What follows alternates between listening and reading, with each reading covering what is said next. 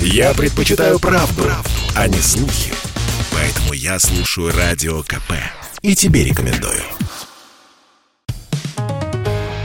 «Экономика» на Радио КП.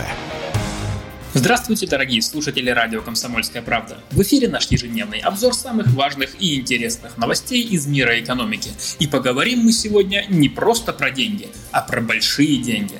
Про большие потерянные деньги – Богатые, как известно, тоже плачут из-за всех этих надоевших уже разговоров вокруг э, якобы готовящегося вторжения.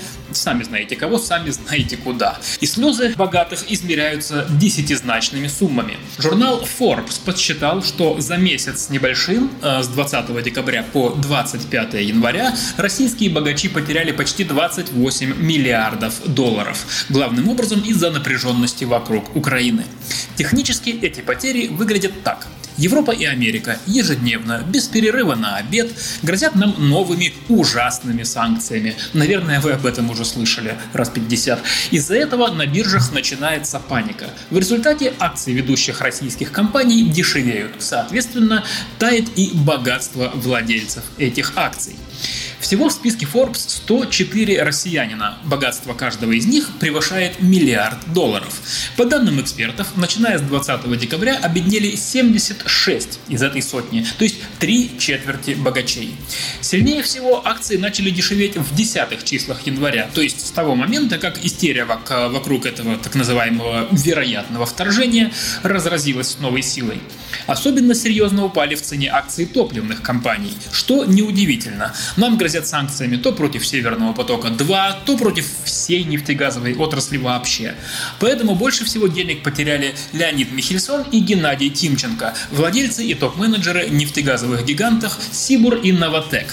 В сумме они стали беднее на 4 миллиарда долларов. Михельсон потерял 2 миллиарда 100 миллионов, а Тимченко 1 миллиард 900 миллионов. Впрочем, в относительных цифрах потеряли они не так много. У каждого из них остается больше 20 миллиардов долларов долларов. На третьем месте по потерям сенатор Сулейман Керимов, чья семья владеет золотодобывающей компанией «Полюс». Он потерял миллиард восемьсот миллионов долларов и осталось у него чуть больше 13 миллиардов. На четвертом месте по потерям владелец Северстали Алексей Мордашов. За месяц он стал беднее на миллиард 700 миллионов долларов, и теперь его состояние составляет 24,5 миллиарда.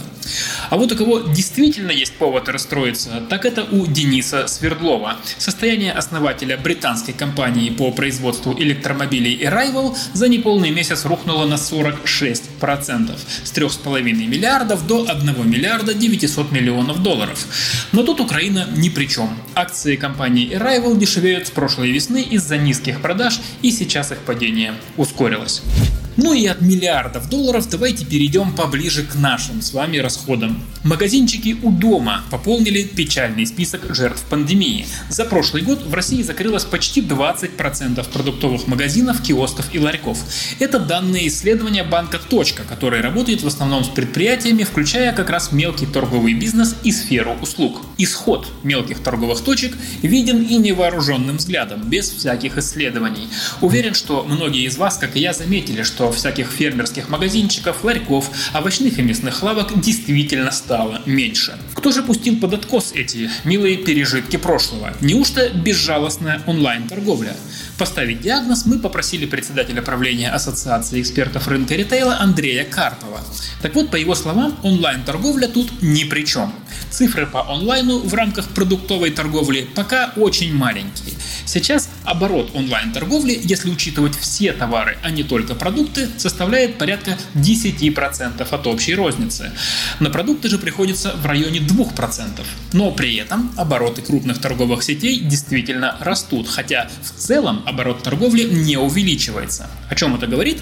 Правильно, о том, что крупные торговые сети расширяются, а менее успешные игроки рынка банкротятся и закрываются. Менее успешные игроки рынка – это и есть тот самый небольшой бизнес со штучным товаром. С учетом аренды, транспортных расходов, затрат на всевозможные онлайн-кассы, системы учета продукции, у мелких торговцев затраты на единицу товара объективно выше. А у торговых сетей большие объемы закупок, которые позволяют позволяют получить лучшую цену. И если мы посмотрим на стоимость базовых продуктов, всякой картошки, капусты и так далее, то они, как правило, дешевле именно в сетевых магазинах. Ну а когда цены кругом постоянно растут, то люди идут не туда, где ближе, а туда, где дешевле. То есть в торговые сети. Поэтому и умирают мелкие торговые точки. И пока цены продолжают расти, этот процесс не остановится. Экономика на радио КП.